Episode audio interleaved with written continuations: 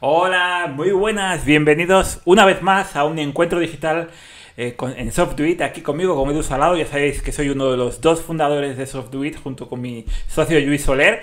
Sabéis que somos la consultora digital que ayuda a las empresas a encontrar cuál es la solución de software que mejor se adapta a sus eh, características, a sus necesidades particulares. Y que en esos encuentros digitales nos gusta hablar de temas de tendencia, temas actuales, temas que son trending topic, que, que están moviendo el futuro y que la gente normalmente no entiende, que son temas fundamentalmente tecnológicos y a donde se oye hablar mucho en los medios de comunicación, en las conversaciones eh, con nuestros compañeros de trabajo, pero no se sabe realmente lo que hay detrás. Y hoy dentro de estas eh, tendencias que están que nos han cogido en la realidad, hablamos de el mundo de las criptomonedas. Sí, las monedas también tienen su versión cripto digital y, en esas criptomonedas, específicamente una de ellas que es el Bitcoin, vamos a hablar de ella, vamos a intentar poner luz eh, sobre todo lo que hay alrededor del Bitcoin y cómo hacerlo de forma segura, qué es realmente. Y como nosotros no, podemos ser expertos en todo, eh, nos gusta traer a, alguien que nos acompañe, a algún experto que nos acompañe. Y para ello hoy tenemos con, nosotros a Omar López. Omar, eh, ¿qué tal? Bienvenido al encuentro de, de. Buenas, eh, muchas gracias por invitarme, lo primero. Y estoy encantado de, estar aquí para explicaros un poco cómo funciona Bitcoin y las cosas básicas de él. Explícanos un poco primero quién, quién es Omar López. Eh, pues yo me dedico a lo que es la asesoría en Bitcoin eh, y criptomonedas, pero sobre todo desde la parte técnica. Yo no sé si Bitcoin va a subir o va a bajar de valor, eso es casi imposible, entonces yo me dedico a enseñar a mis clientes a cómo usar Bitcoin de caos en plan muy tranquilos para poder dormir por las noches con total seguridad. Entonces yo soy más eso, el que enseña a usar Bitcoin más que el que te dice que te vas a hacer rico con Bitcoin en tres semanas, ¿vale? Perfecto.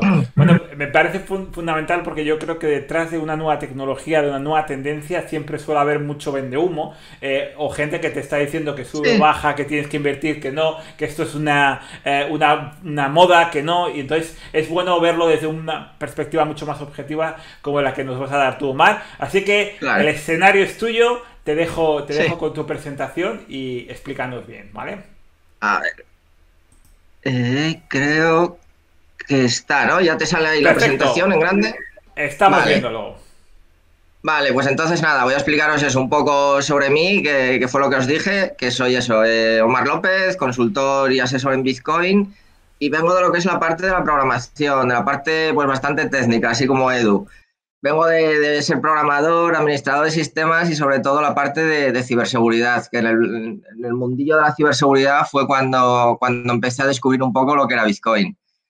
Entonces yo lo que hago es enseñar a usar Bitcoin. ¿Vale? enseño a usarlo para que la gente pueda dormir por las noches tranquilo y que puedan tener sus propios bitcoins sin ningún tipo de problema. Luego aquí os dejo lo que es mi, página web, omarlopezbtc.com. Es una que, que también que soy el fundador, que la he hecho yo, y es una página de, pues eso, como su nombre indica, de libros en Bitcoin en castellano. Eh, Bitcoin es muy importante informarnos, ¿vale? No vale esto de, depender de un tercero y la información que tengamos de Bitcoin tiene que ser muy valiosa. Entonces, con los libros se aprende muchísimo. O sea, hay cuatro o cinco libros imprescindibles que la verdad que son una pasada y para entender Bitcoin de verdad hay que leer y hay que informarse. Y luego debajo, pues eso, lo que son mis redes sociales, donde más estoy es en LinkedIn y Twitter, pero bueno, ahora estoy también en Instagram y ahí os dejo lo que es el, usuario que, tengo, es Omar López BTC. Y ya dicho esto, eh, pues ya os empiezo a contar un poco lo que son los conceptos básicos. Entender cómo funciona Bitcoin puede sonar muy difícil y muy complicado, pero no es tanto como parece. Lo que sí que primero que hay que hacer es entender cómo funciona nuestro sistema financiero, el sistema, lo que son los euros, los dólares, saber cómo funcionan los bancos centrales, hay que entender un poquitín cómo funciona eh, el dinero. Y aquí es donde hago la pregunta siempre de qué es realmente el dinero para las personas. Eh, como sabrás, pues eso, el miedo se pierde cuando nos acercamos a lo que tememos. Entonces, hay mucha gente que tiene miedo a Bitcoin, no sabe lo que es, y yo a esta gente lo que les recomiendo siempre es, mira, cómprate 10 euros, por ejemplo, de Bitcoin y con eso ya puedes probar, ¿vale? No tienes que comprarte, no tienes que invertir 5.000 euros ni nada por el estilo. Puedes tener 10 euros y con esos 10 euros pruebas. Vas mirando lo que es Bitcoin y luego te puede gustar más o menos, pero ya por lo menos entiendes lo que es Bitcoin.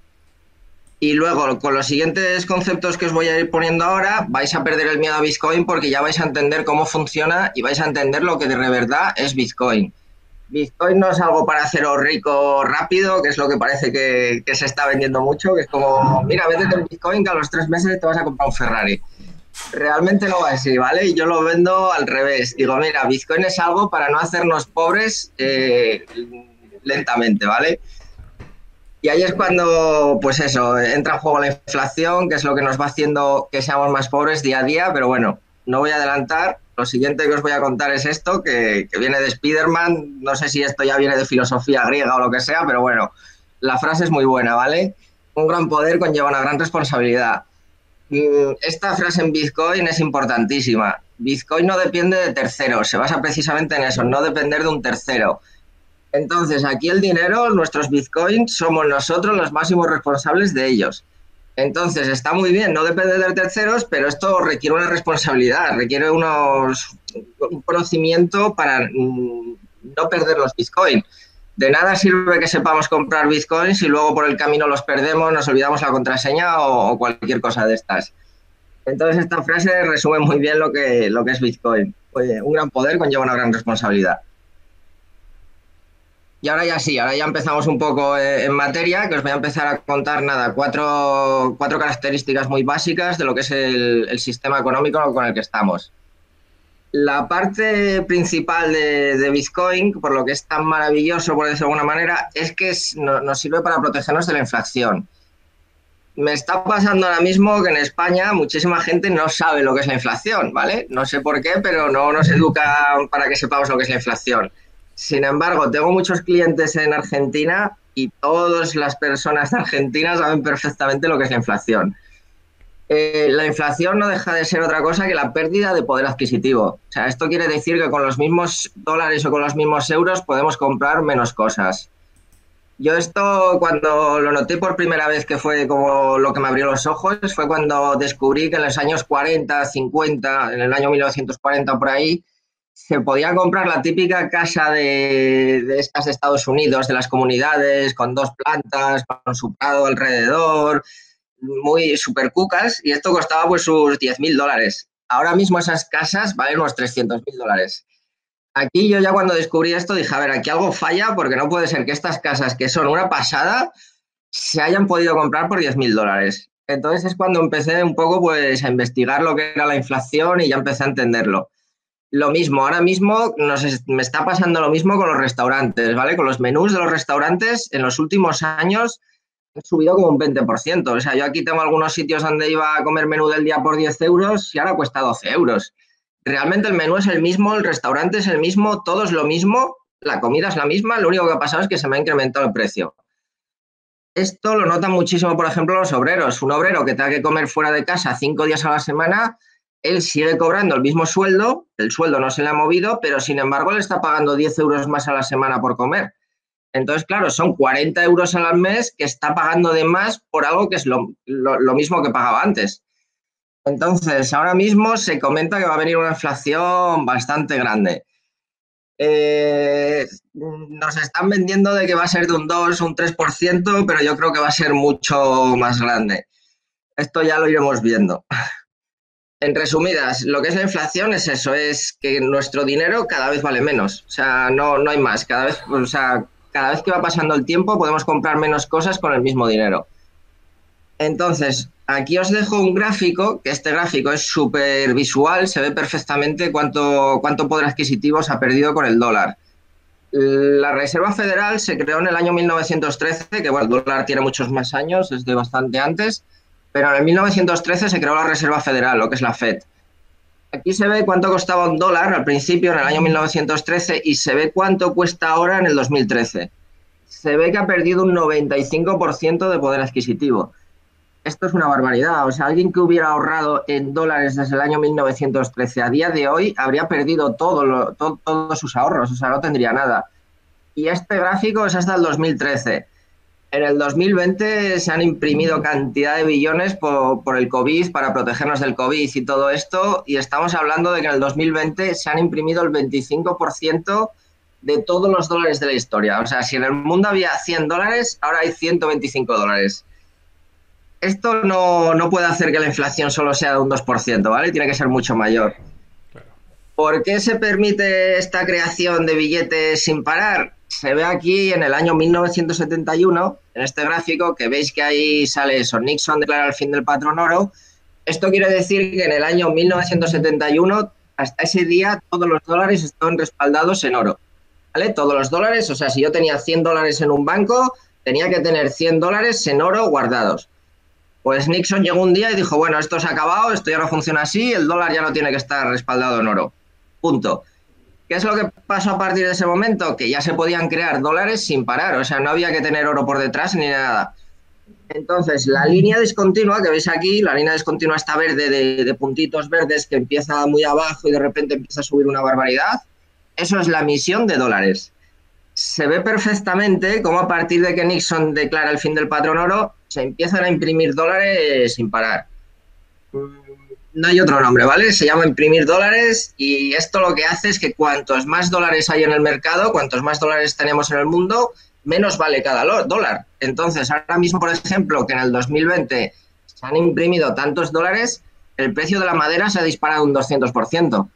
Entonces, lo que antes costaba un euro de madera, o sea, un dólar de madera, ahora cuesta dos y tres euros, dos y tres dólares.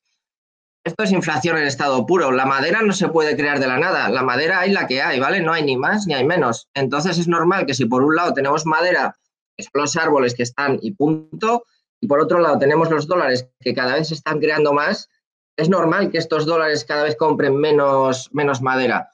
Entonces, esto es lo que es la, la inflación en estado puro. Ahora mismo la vamos a vivir bastante bien. No al nivel de los argentinos, que los argentinos sí que la están viviendo casi casi hasta hiperinflación en Venezuela, que en Venezuela era hiperinflación, mm, pero sí que en Europa la podemos empezar a vivir bastante fuerte. Luego, lo siguiente, otra de las características es la reserva fraccionaria. Esto es tan sencillo como que si nosotros le dejamos al banco 10.000 dólares, 10.000 euros, el banco puede hacer créditos por valor de 100.000 euros. Así de fácil, ¿vale? O sea, acaban de generar 90.000 euros sin tener que hacer nada, porque como todo este dinero no tiene que estar respaldado en nada, el banco lo único que hace es decir, venga, aquí tienes tus 100.000 euros en créditos y ellos tienen 10.000 en el banco. Esto creo que ya no es ni así, ¿vale? Yo aquí estoy hablando de que es un 10% lo que tienen que tener en reserva, pero creo que ha bajado, ¿vale? No sé si andan por el 3 o el 4% o una cosa así. Entonces, si ellos tienen que tener solamente un 5%, por ejemplo, de las reservas de lo que están prestando, lo mismo, acaban de generar dinero, acaban de, crear dinero de la nada. Esto hace que nuestros euros cada vez también valgan menos, porque claro, si, se puede generar dinero así de fácil, hace que nuestros euros valgan menos, porque además ellos de estos 100.000 dólares, de 100.000 euros que están dejando en créditos, los andan cobrando entre un 4, 5% de interés anual, que lo mismo, este 4 o 5% de interés anual es dinero también que están generando casi como de la nada. Entonces, esto lo mismo, no tiene ni pies ni cabeza que, permitamos a los bancos que puedan crear dinero de la nada. Nosotros si hiciéramos esto iríamos presos, ¿vale? Esto es ilegal. Yo no puedo tener 10.000 euros y hacer créditos por valor de 100.000. Los bancos sí. Y de hecho esto es lo típico que, no, que hablamos la gente y tal, de no, es que si vamos al banco a sacar nuestros euros, no van a tener para todos. Y dicen, ya, ya, si es que no tienen que tenerlo, o sea, tienen que tener un 10% como mucho. Entonces, lo dicho, generan dinero por de la nada y hace que nuestro dinero cada vez valga menos. Luego, el siguiente punto es el dinero fiduciario, que es el dinero que, conocemos. Tiene un nombre muy raro porque, bueno, en economía les gusta mucho poner nombres raros para que la gente de la calle no entienda cómo funciona todo esto, pero realmente el dinero fiduciario no es nada más que el dinero que no está respaldado en materias primas. Por ejemplo, en el oro, en la plata, en cualquier materia prima, ¿vale? Ahora mismo, a, día de hoy, el dinero fiduciario, lo, con, lo que nosotros funcionamos, los euros, dólares, yen, todas estas monedas, la libra, todas estas monedas están basadas en la confianza. En la confianza que nos ofrecen los estados de que van a pagar la deuda que, ha, que el Banco Central Europeo ha emitido, por ejemplo, de, contra España. El año pasado, eh, aquí os lo pongo un enlace, bueno, os, dejo el enlace más abajo, pero aquí pongo lo que es la noticia. Eh, el año pasado Pedro Sánchez salió en todas las noticias de, bueno, mira, he conseguido 200.000 millones para hacer frente a la crisis del COVID, me he dado al Banco Central Europeo, es una noticia maravillosa, salió en todos los sitios. Esto no deja de ser que España, todos los españoles, hemos contraído una deuda de 200.000 millones de dólares con el Banco Central Europeo esto es un crédito, ¿vale? Esto es un préstamo sin más. No es que el Banco Central nos lo haya dado, no, no. Pedro Sánchez ha pedido un crédito y se lo han concedido, ya está. Entonces lo que os pongo aquí en el último punto de que el fiat es deuda. Nosotros cuando creamos dinero así, lo, que son euros y demás, es pura deuda. Estamos generando deuda.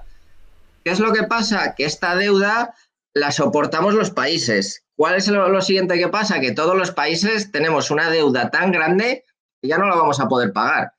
De hecho, a día de hoy España ya tiene un 125% de deuda de su PIB. Estas cifras son extra, o sea, absurdas, ¿vale? En el 2008, cuando hubo la crisis tan fuerte de que se fue todo, pues eso, Lehman Brothers, todo lo que pasó en el 2008, la crisis, la burbuja, no sé qué, ahí teníamos creo que un 60-70% de deuda. Ahora mismo tenemos el doble. O sea, a día de hoy estamos el doble de peor que en el 2008. Y esto la gente no, no sé por qué no, no lo está viendo, ¿vale? Entonces, cuando juntamos por un lado la inflación, la reserva fraccionaria, que el dinero fiduciario no está respaldado más que en confianza y que el fiat es deuda, nos acabamos dando cuenta de que eso, de que este sistema mm, a mí por lo menos no me gusta, ¿vale? O sea, quiero buscar como alguna alternativa. Y aquí es cuando descubrí pues esta frase, ¿vale? De Henry Ford todo esto que os he contado no es nuevo, ¿vale? Esto lleva existiendo toda la vida. Eh, Henry Ford dijo, mira, es bastante bueno que la gente de la nación no entienda nuestro sistema bancario y monetario, porque si lo hicieran, o sea, si lo hicieran, creo que habría una revolución antes de mañana por la mañana. Esto define perfectamente el sistema económico en el que funcionamos, ¿vale?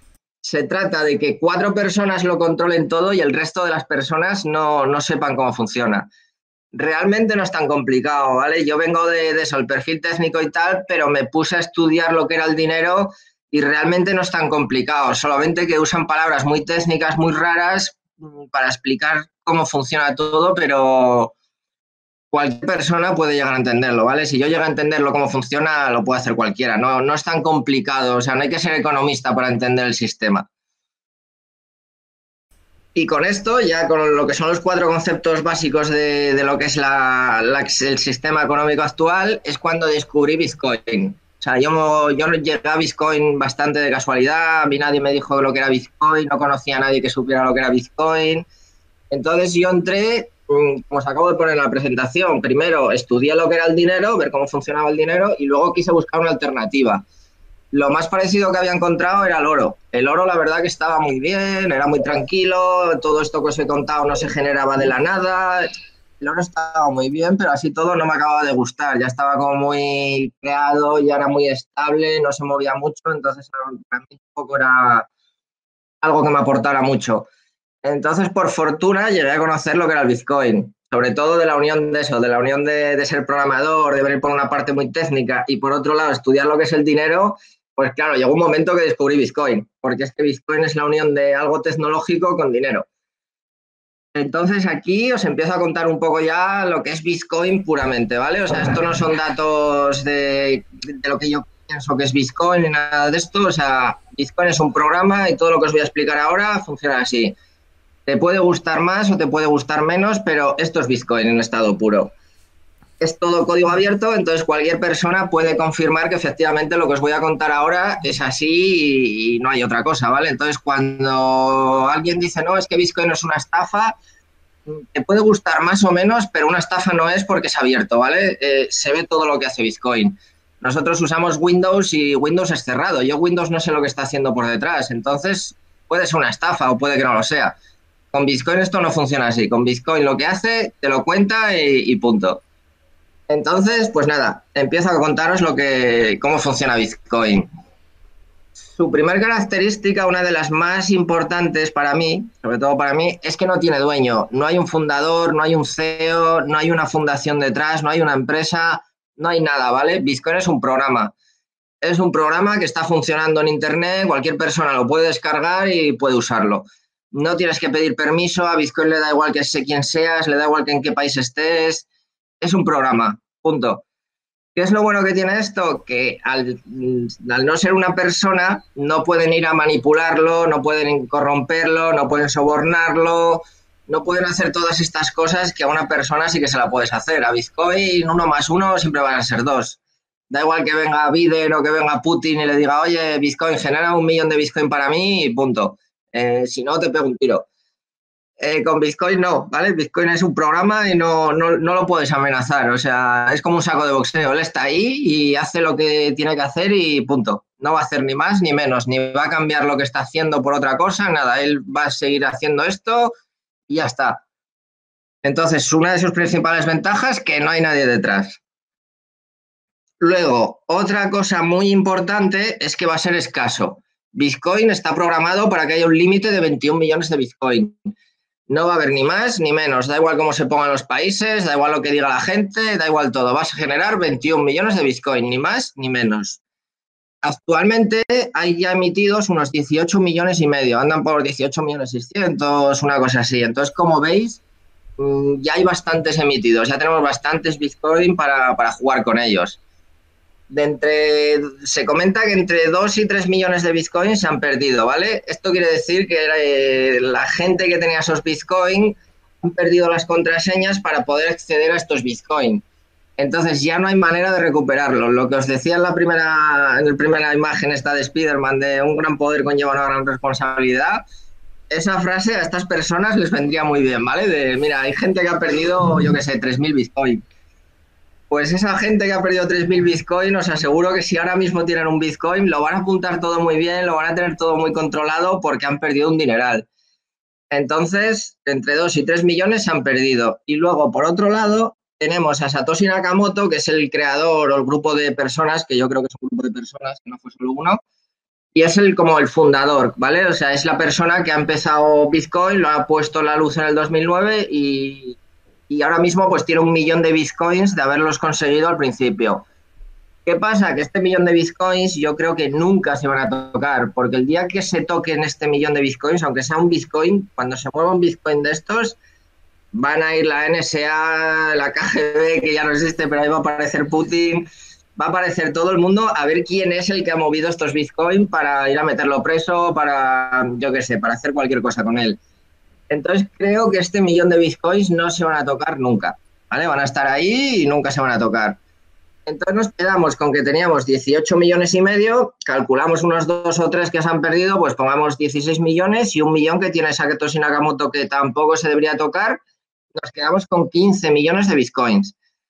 ¿Qué es lo que pasa? Que en el mundo, aquí os pongo el dato, según Global World Report de, Credit Suisse, dice que hay 51,9 millones de personas que superan su patrimonio un millón de euros.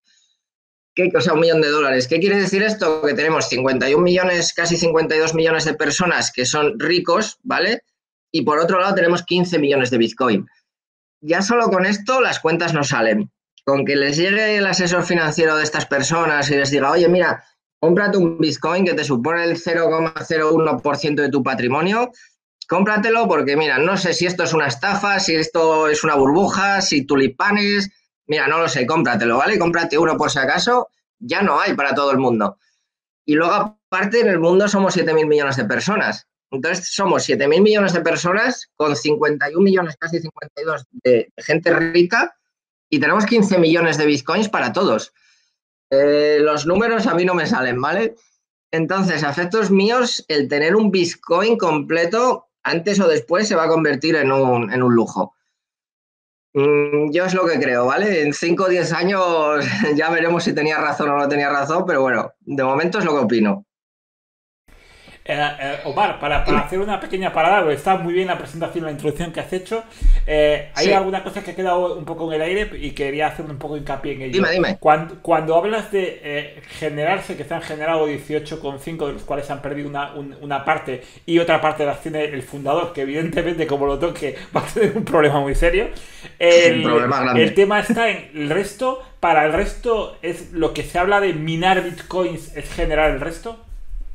Eh, sí, efectivamente. Lo que pasa bueno, es bastante técnico y no lo suelo meter aquí al principio porque puede explotar bastante la cabeza a la gente, pero básicamente Bitcoin se minan, ¿vale? Esto quiere decir que, de hecho es el siguiente punto, aquí lo pongo, que cada 10 minutos se emiten 6,25. Vale, pues Viene a ser lo que es la, la, la, parte de la minería. O sea, ahora mismo hay 18 millones y medio, que quiere decir que esos ya se han minado, ¿vale? El minar realmente son unas máquinas que están trabajando para asegurar la red. Y a cambio de que esas máquinas estén trabajando, se recompensa a los mineros con Bitcoin. Correcto. Que de hecho, eh, eso es el siguiente punto que es esto, que es lo de cada 10 minutos se emiten 6,25 Bitcoins. Perfecto. No es que se emitan, ¿vale? Realmente es que se han minado. Eh, se le han pagado 6,25 Bitcoin a, un, a lo que son los mineros, que son unas maquinitas minando, a cambio de asegurar la red. Entonces, a día de hoy se están generando eso, 900 Bitcoin diarios que se les están dando a los mineros. Eh, de ahí la cifra que puse aquí arriba de 18 millones y medio, pues eso, cada día ya veis, va aumentando en 900 Bitcoin. ¿Qué es lo que pasa? Que cada cuatro años esta, esta emisión, estos 6,25 Bitcoin que se están dando por asegurar la red, se, re, se reduce al 50%. Entonces, esto es lo que se conoce como el halving. Y el halving, pues eso, se celebra un montón, casi viene a ser como si fuera un mundial de fútbol que casi pasa cada cuatro años. Pues en el mundial el Bitcoin se celebra, se celebra un montón, ¿vale? Cuando quedan dos, tres meses para que llegue el halving, ya vais a ver en todos los sitios el halving de Bitcoin, halving de Bitcoin, ya viene el halving. Y es eso, es que la emisión de, de, de Bitcoin se reduce, se reduce al 50%. Entonces, lo que me, la, lo que me preguntabas es eso, básicamente. Eh, los bitcoins se van generando día a día, ¿vale? Se van generando poco a poco y los van teniendo los mineros, a cambio de asegurarnos la red. Entonces, es una misión controlada. Nosotros sabemos que se emiten 6,25 bitcoins cada 10 minutos. Equivale a 900 bitcoins diarios. Nosotros no tenemos ni idea de cuántos euros o cuántos dólares se emiten diariamente. Claro, no, eso depende Entonces, de la conversión, correcto. Claro, entonces aquí lo tenemos, que es lo que se llama eso, una emisión pero controlada. Entonces creo que ahora mismo estaba, no sé si era en el 1,4% de, de inflación, Bitcoin o algo así, y para el 2032 creo que ya bajaba al 0,2, ¿vale? Para el 2032, claro, en vez de salir 900 Bitcoin diarios, ya va a haber como tres halving por el medio, va a haber tres reducciones. Va a haber de 900 a 450, de 450 a 225 y de 225 a 112. Claro, ya no es lo mismo que me salgan 900 Bitcoin diarios a que salgan 112 diarios. Ya se está haciendo mucho más escaso. Entonces es un poco de lógica que si por un lado tenemos los Bitcoin, que cada vez hay menos, y por otro lado tenemos los dólares o los euros, que cada vez hay más, es como lo que os explicaba al principio de la madera. La madera se ha incrementado un 200%. No es que la madera haga virguerías, ni sea una moneda, ni nada por el estilo es que si de una cosa tenemos poca y de otra tenemos mucho, pues es normal que al final se pague más por, por lo que tenemos poco. Correcto, perfecto. Muy bien, bueno, pues nada, me ha, quedado más... con... me ha quedado perfectamente claro, así que continúa con la presentación. Vale, es que ya ves, era además casi el siguiente punto, el del halving, ¿vale? Va un poquitín unido. Es que realmente al estar en diapositivas, pues claro, no lo puedo meter perfecto, todo a la vez, perfecto. pero bueno. Pues eh, lo que es el halving, lo dicho, es súper importante también, ¿vale? Porque hace que Bitcoin se vuelva muchísimo más escaso. Luego, otra cosa importante, que además está de moda, que salió ayer una noticia, que si el FBI ha hackeado Bitcoin, que si tal y cual, y bueno, realmente es todo mentira. Ahora os cuento. Eh, Bitcoin nunca ha sido hackeado.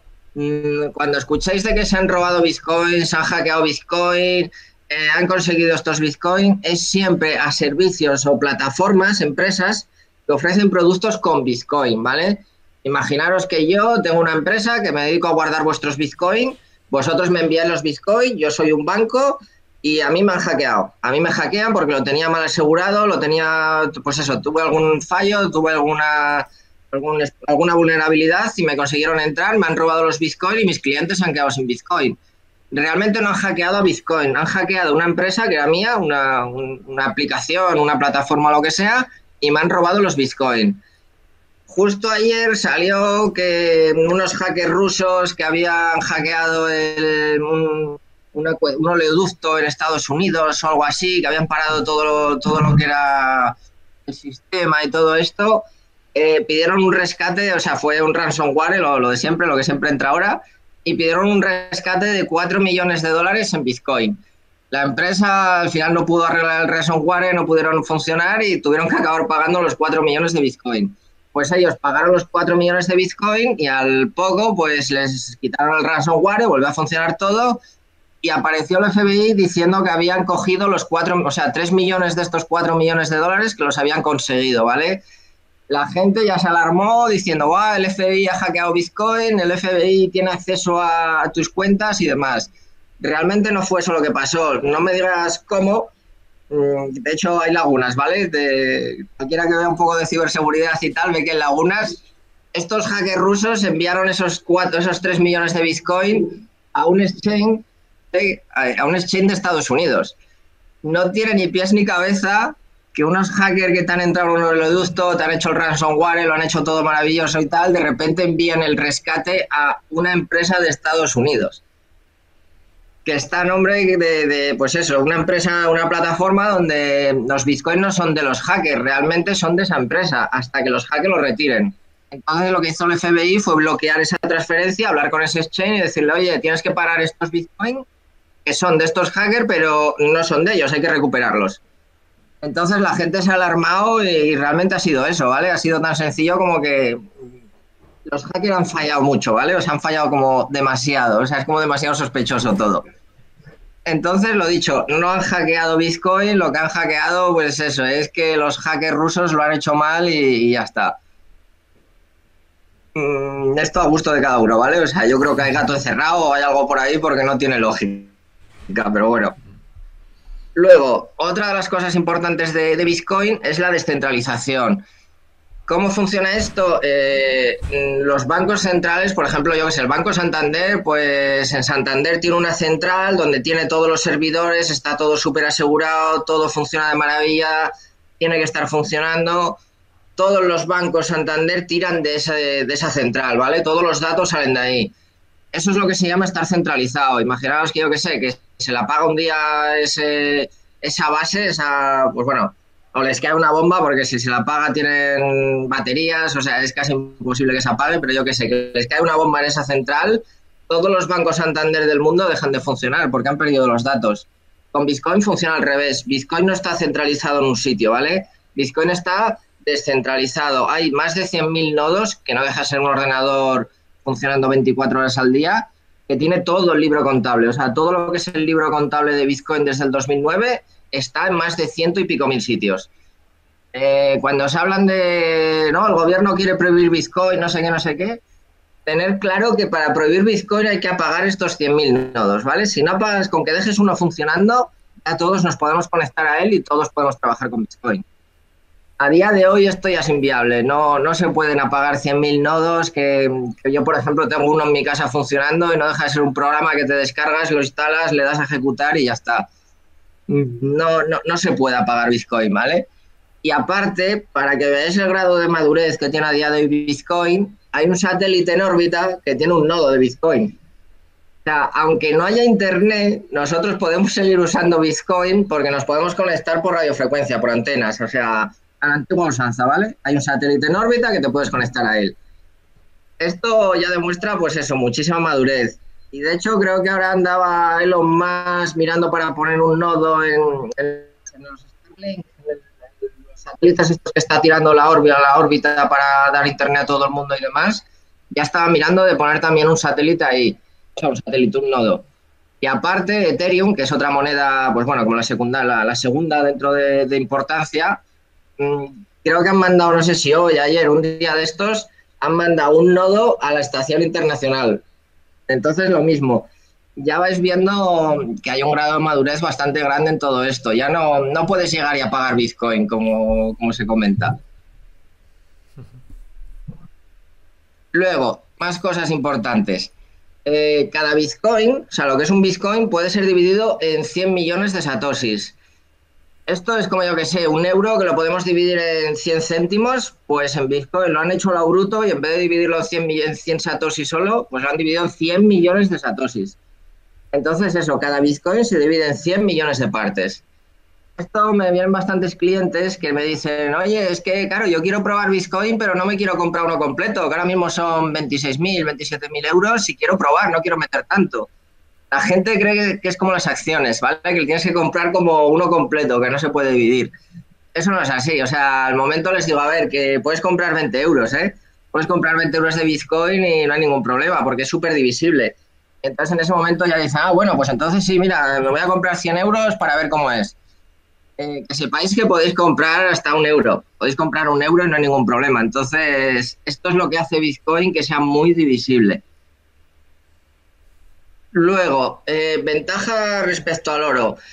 Cuando se pusieron a crear Bitcoin, los creadores les gustaba mucho el oro, ¿vale? Les gustaba lo de que fuera difícil de extraer, que fuera escaso, que no se pudiera duplicar o, falsificar. Entonces, todo esto han cogido muchísimas cosas del patrón oro eh, debían de ser de la escuela austriaca o lo que sea y les gustaba mucho el oro.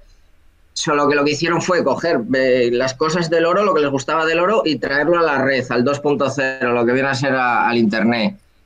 ¿Qué pasa? Que hay ciertas cosas que lo han hecho mejor y otras que, bueno, que lo han como empeorado o hecho distinto. Lo primero es la portabilidad. O sea, yo si quiero mover 100 millones de euros, en oro necesito un furgón, necesito una escolta, necesito unos seguros, necesito ciertas cosas que es muy complicado. Sin embargo, mover 100 millones de euros en Bitcoin es llevar 24 palabras. Con 24 palabras ahí llevo dentro los 24 los 100 millones de euros y ya está. Solamente tengo que proteger 24 palabras. Luego, coste de almacenamiento, pues parecido. Yo si quiero almacenar 100 millones de euros en oro, necesito una caja fuerte, necesito las cámaras de vigilancia, necesitas ciertas cosas que es bastante caro. Con Bitcoin no, con Bitcoin puedo tener 100 millones de euros en Bitcoin y tenerlo en 24 palabras. Lo mismo, solo tengo que preocuparme de guardar estas 24 palabras. Lo siguiente es que es divisible. Mm, lo que os explicaba antes, con un Bitcoin se divide en 100 millones de partes. Entonces yo puedo llegar y pagaros 10 céntimos o, o un euro 20 por un café. No hay ningún problema con el oro o la plata no se puede hacer esto. Yo una moneda de plata valdrá 20 o 30 euros, no puedo coger y pagar un café con eso. Mm, no puedo darle, limar un poco y darle un par de gramos o lo que sea y decir, toma, aquí tienes el café, ¿vale?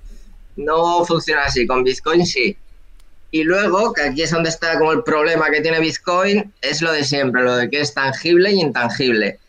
El oro es tangible. La gente un poquitín mayor, lo que se llama los boomers, Mm, les han enseñado casi toda la vida de que si no lo puedes tocar es una estafa, ¿vale? Así de fácil. Entonces, claro, el oro les gusta o los pisos les gusta porque ellos ven el piso y lo pueden tocar. El oro lo mismo, yo puedo llegar y tocar el oro.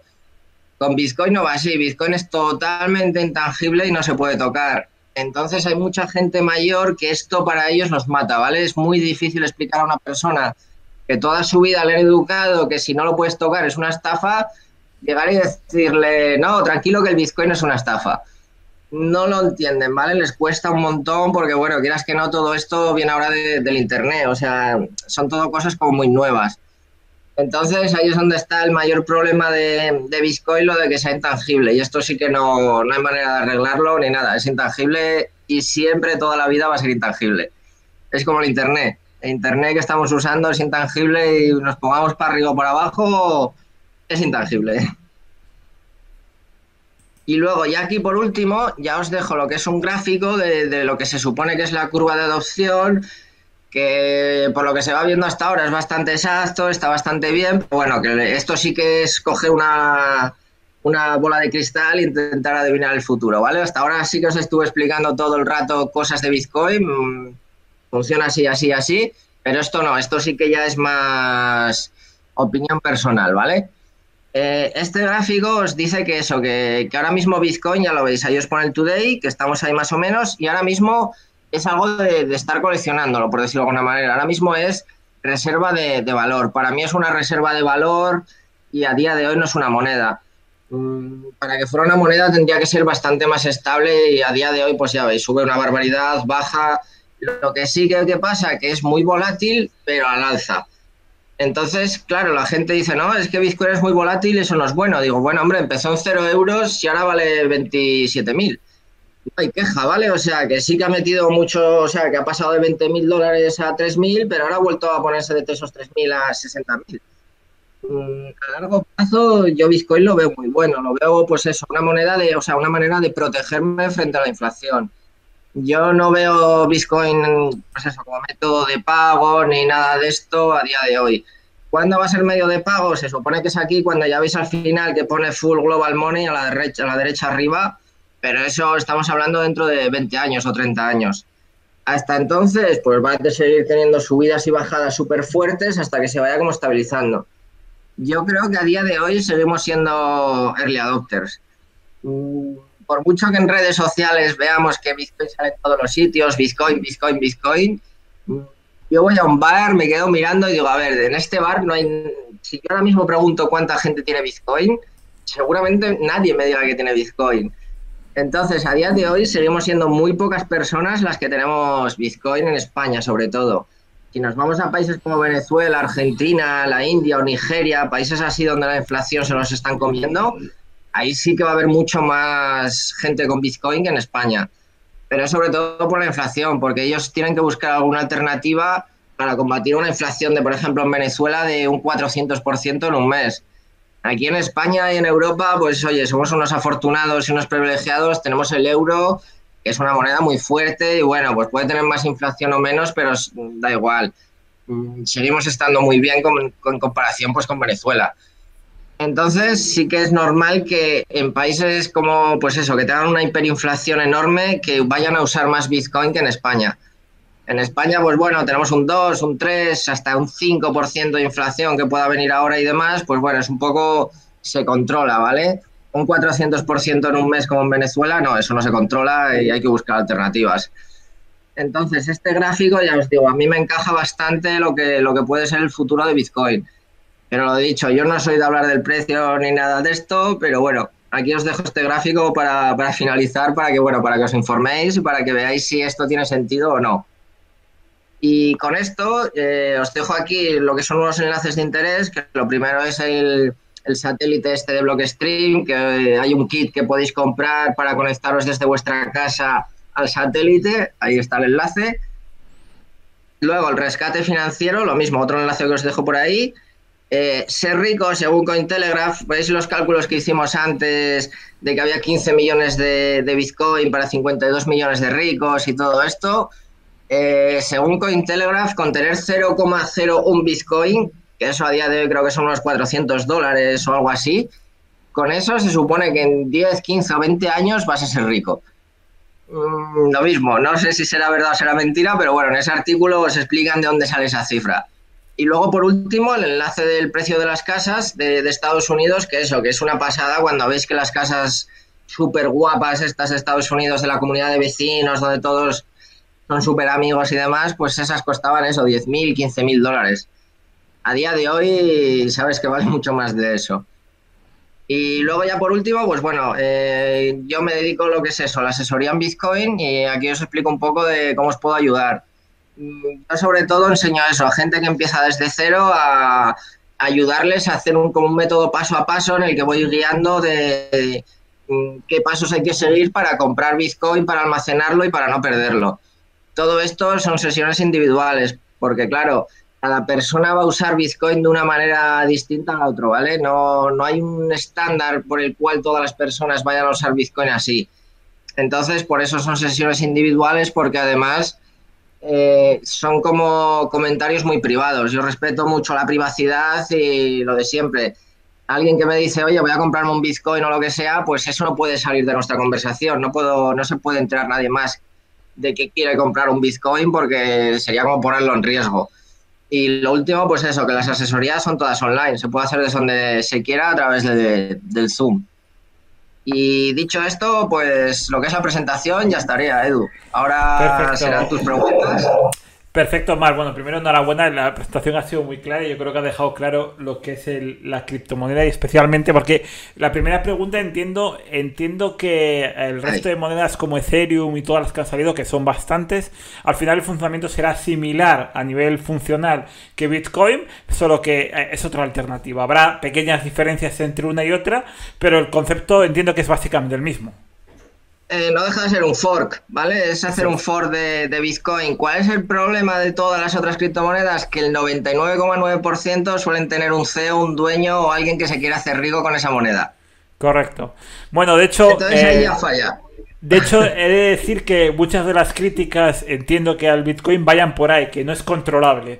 Entonces, si no es controlable, yo no lo puedo controlar tampoco. Es decir, es, es, difícil. De, eso se trata, ¿vale? De no depender de una persona. O sea, yo no quiero depender de una persona porque ya sé que todos somos corrompibles, somos manipulables, somos sobornables. Entonces ha llegado un punto en el que pongas al que pongas, sabes que, que lo, se le puede corromper. Entonces, a Bitcoin no lo puedes corromper, lo que dices tú no lo puedes cambiar. Bitcoin hace esto y ya está. el resto de criptomonedas, la mayoría suelen tener un dueño detrás, ¿vale? Y, ese dueño es el que se quiere enriquecer con esa moneda. No, no, está claro. Es un feo. Yo, eh, antes de hacer otra, pregunta desde el punto de vista más empresarial, porque muchas de, nuestros, de nuestra audiencia son empresas, quería hacer otra pregunta y es, hay una crítica que se ha hecho recientemente que está muy relacionado con el tema del consumo energético del Bitcoin. Eh, que sé que ha salido en medios, sé de dónde llega y, y sé cuál es la razón, pero quiero que nos cuentes un poquitín qué hay detrás de todo esto. A ver, realmente esto es un cambio de paradigma, ¿vale? Lo primero de todo. Nunca en la historia de la humanidad hemos tenido un dinero que no dependiera ni de un tercero, ni de un banco, ni de un gobierno, ni que nos lo impongan, ni nada de esto. Entonces, partiendo de esa base, el consumo que tiene Bitcoin es un consumo para que ninguna persona lo pueda atacar. Eh, si el consumo fuera muy bajo, cualquier gobierno podría llegar a atacarlo y cambiar las órdenes, cambiar las reglas o lo que sea al tener tanta potencia detrás, no hay nadie que pueda venir y atacarte Bitcoin. Entonces sabes que Bitcoin va a seguir haciendo lo que hace. ¿Cuál es el problema? Que se está hablando de que eso, de que consume mucho y sobre todo lo de no, es que las, cada transferencia consume no sé cuánto porque divides el gasto de Bitcoin entre las transferencias que puede hacer y sale una burrada. Realmente ese cálculo está mal hecho, ¿vale? Aunque no hubiera ninguna transferencia hecha en el bloque de, de Bitcoin, el gasto energético es el mismo porque no es un gasto energético para mover una transferencia, no, es el gasto energético para tener la red más segura del mundo. Eso es, es para asegurar, eso es. Claro, realmente estamos asegurando la red, ¿vale? Lo dicho, envíes una transferencia, envíes las 500 o 3.000 que entran en cada bloque aproximadamente, eh, el consumo energético es el mismo porque estamos asegurando lo que es la red.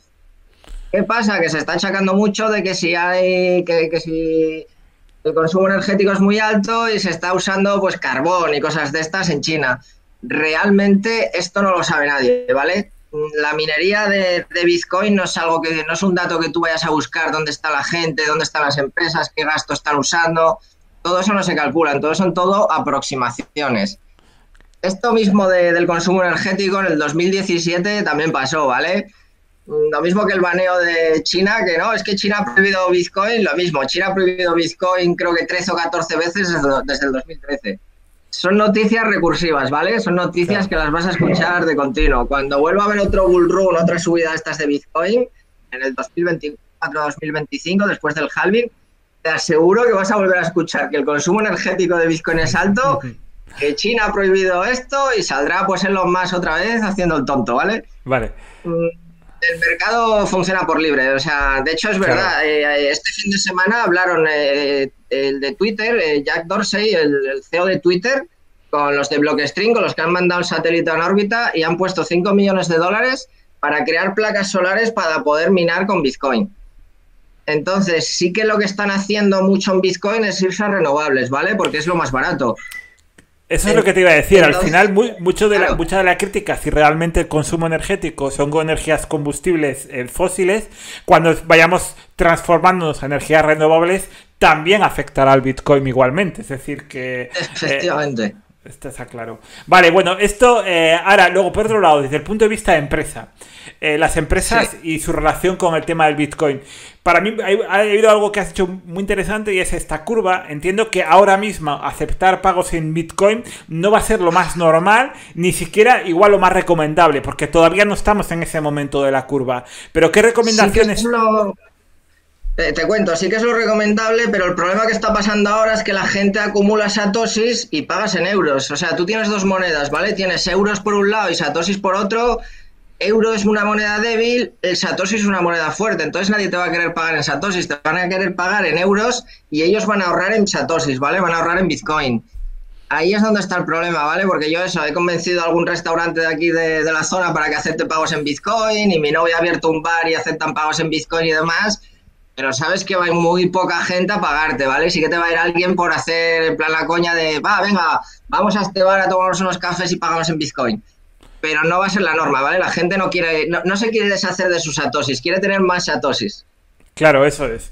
Vale, y entonces, eh, para una empresa, ¿cuáles son las recomendaciones ahora mismo? Es un tema, porque entiendo, la inflación, al igual que nos afecta a, los, a las personas, también les afecta a las empresas. ¿Es para protegerse de esto de la inflación? ¿Podría ser una buena medida? Por ejemplo, de hecho, MicroStrategy, que es Michael Saylor y demás, lo que está haciendo es comprar Bitcoin como un loco para almacenarlos, ¿vale? Ellos tenían una liquidez muy alta de, dólares y llegaron un momento que dijo, mira, si tengo yo que sé 100 dólares en liquidez, pues voy a gastar 5 dólares en Bitcoin, ¿vale? Y esos 5 dólares en Bitcoin los voy a dejar aparte y ya veremos en 10 años lo que vale. Entonces viene muy bien para eso, ¿vale? Para las empresas que tengan liquidez, para no tenerlo todo en euros y en dólares, porque la inflación efectivamente te va haciendo daño. Bitcoin puede subir o puede bajar, pero lo que te digo, a largo plazo la gráfica es alcista, ¿vale? Empezó costando 0 euros, ahora vale 27.000. Si te hubieras protegido con esto respecto a los dólares o el euro, pues te hubiera salido muy bien. Entonces yo a día de hoy lo veo, lo veo sobre todo para eso, ¿vale? Para protegerte. Yo lo estoy usando como un ahorro, una reserva de valor yo estoy metiendo Bitcoin, o sea, comprando satoshis. Yo tengo una empresa, tengo una, una SL y la SL la he fundado con el capital social eh, en Bitcoin. No, los famosos 3.000 euros estos de entrada que hay que poner, pues yo los puse en Bitcoin. Aparte, yo todos los meses voy comprando Bitcoin con la empresa. Es un activo de la empresa, ¿vale? En vez de tenerlo todo en euros, pues tengo una parte bastante, bueno, en mi caso es muy grande la parte en Bitcoin, porque no confío en los euros, pero bueno, no es lo normal, ¿vale? Yo igual tengo el 80% en Bitcoin y un 20% en euros. Lo normal viene a ser una empresa normal, sería al revés. Sería como el 80% en euros y un 20% en Bitcoin, ¿vale? Pero bueno, yo ya te digo, yo voy con Bitcoin a tope y si sale bien, bien, y si no, pues tampoco me repercute mucho. Claro, Entonces, sobre todo lo como una protección. Claro, lo que has comentado también es interesante porque al final eh, tu día a día lo vas a tener que seguir haciendo a nivel transaccional en muchos casos con euros, entonces tienes que tener una parte transaccional, pero sí, al final eh, queda muy claro de tu presentación eh, una, para mí uno de los datos más fundamentales de lo que has dicho es que es limitado. Es decir, va a haber 21 millones de Bitcoin y punto, no hay más. Entonces esto al final es como el oro o como cualquier otro bien eh, que esté limitado, que, no se puedan generar eh, ficticiamente. Eso es.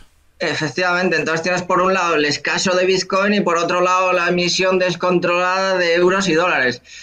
Entonces yo, como digo, yo en el banco tengo lo que estoy dispuesto a perder, ¿vale? Yo estoy al revés de todo el mundo. Eh, lo dicho, no es lo normal, ¿vale? O sea, lo mío no es lo normal, pero lo dicho, voy muy. O sea, me he metido mucho en Bitcoin porque confío plenamente en él. O sea, ya no es solo eso, sino que no confío en el sistema económico. Entonces, la única alternativa que tengo es Bitcoin. Es como, mira, lo sumo puede ser igual de malo porque es que peor no puede ser, ¿vale? O sea, no puede ser peor. Entonces, pues como, mira, yo, yo lo que he hecho es subir del sistema financiero. Ya veremos cómo sale. Perfecto. Muy bien, Omar. Yo creo que ha quedado muy claro todo. Eh, tenemos un montón de información sobre el Bitcoin explicado realmente cómo es, qué es lo que hay detrás, qué es lo que no hay detrás. Así que muchas gracias por haber participado en, el encuentro de, de, SoftWit y, nos vemos en las redes y, luego lo mismo a todo el mundo que esté viendo el contenido. Eh, si quiere meterse en Bitcoin, por favor que lo haga de forma segura porque la responsabilidad es grande. Eh, documentaros, como os ha dejado un montón de libros, tenéis su asesoría si queréis hacerlo de forma más segura, pero sobre todo no es un tema de ver un vídeo de YouTube de alguien que me dice que compre Bitcoin y compre Bitcoin. Va un poco más allá del tema, ¿sabes? Va bastante más allá. De hecho, el que te dice que, si, que te dice que en tres meses te vas a hacer rico con Bitcoin, huye. Huye y no mires atrás, ¿vale? O sea, Totalmente. Eso no es pues Bitcoin. Gracias, Omar, por haber participado en el encuentro. Y, lo dejamos aquí a la audiencia. Enseguida podéis ver el, reportaje y, y nos vemos en el próximo encuentro digital.